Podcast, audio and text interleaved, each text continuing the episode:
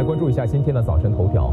近期，湖北省武汉市等多个地区发生新型冠状病毒感染的肺炎疫情。疫情发生之后，党中央、国务院高度重视。中共中央。二零二零年，注定是不平凡的一年。新型冠状病毒这个词，好像在某个瞬间，进入了所有人的视野。而武汉，这个历经风雨沧桑的城市，也好像在那个瞬间，被很多人歧视，成了危险的代名词。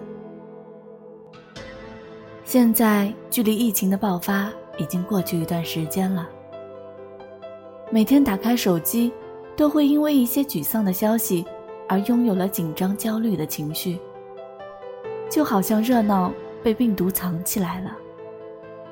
各个城市就像被抽去了灵魂。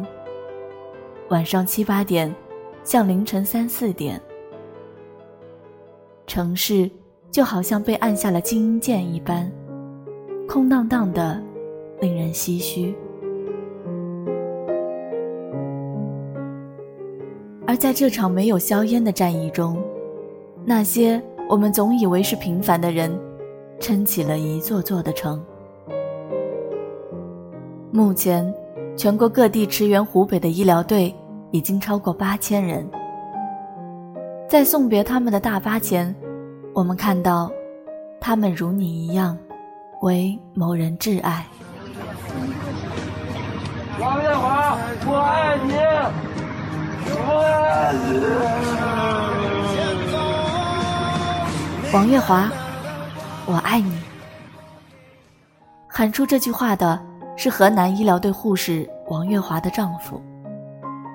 都说男儿有泪不轻弹，可他忍了一个晚上，泪水还是决堤了。四川省第二批派往武汉的医疗队出发的时候，一位丈夫对护士妻子大喊：“赵一鸣，听到没有？平安回来。”赵一鸣。平安回来，你平安回来，老子保着包一年的家务我做好，听到没有？至于当下，最好的三个词语，无非就是虚惊一场，失而复得，久别重逢。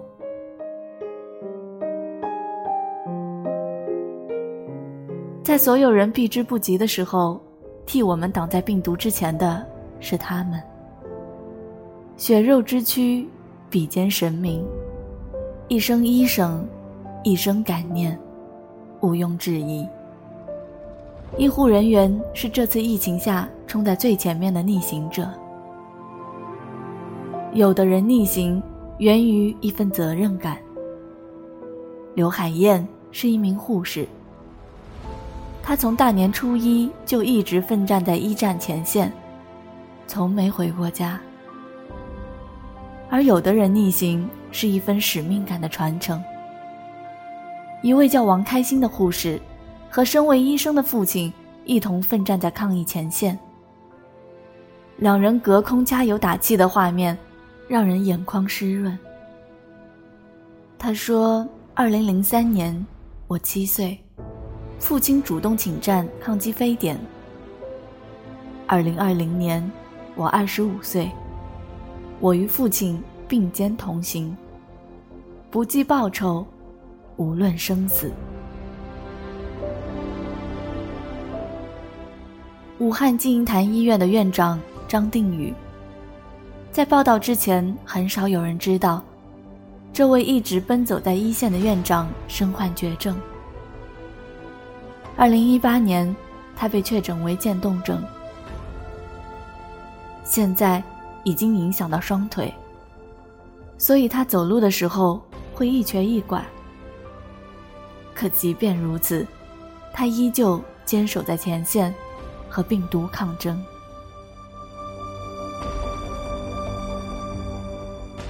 如果你真的听懂他们在说什么，他们说：“我们是人，不是神，哪有什么白衣天使？”不过是一群孩子换了一身衣服，学着前辈的样子治病救人，和死神抢人罢了。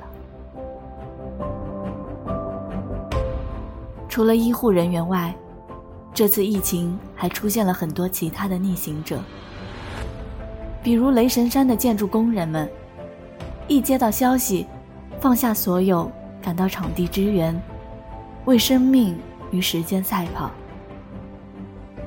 比如山东日照那位头戴环卫帽的大爷，放下捐赠的一万二千元钱，转身离开。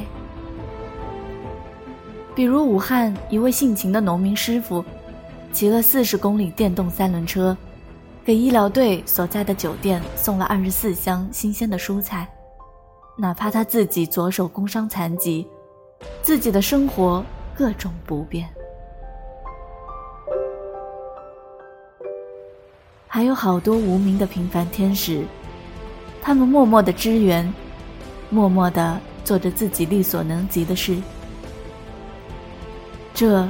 就是疫情下再普通不过的芸芸众生，他们来自各行各业，生活富有或拮据。他们来自五湖四海，彼此也互不相识。可一场疫情，将这些陌生人聚到了一起，只为心中那个共同的信念：疫情，请快点过去。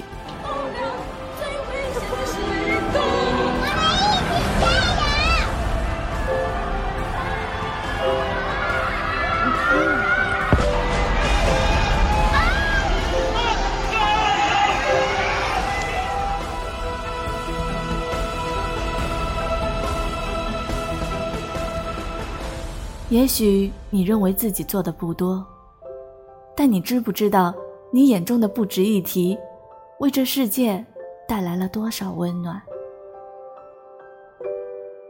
这段时间，我们脆弱的一句话就泪流满面，也发现咬着牙挺了过来，也走了很远。生活有时令你觉得它千疮百孔。但就是有一些人在修修补补，让你我能说一句：人间值得。武汉加油，中国加油。也许世界就这样，我也还在路上，没有人能诉说。只能沉默，眼泪湿润眼眶，可又不敢懦弱，低着头，期待白昼，接受所有的嘲讽，向着风，拥抱彩虹。勇敢的向前走，黎明的那道光会越过黑暗，打发一切恐惧，我能找到答案。哪怕要逆着光，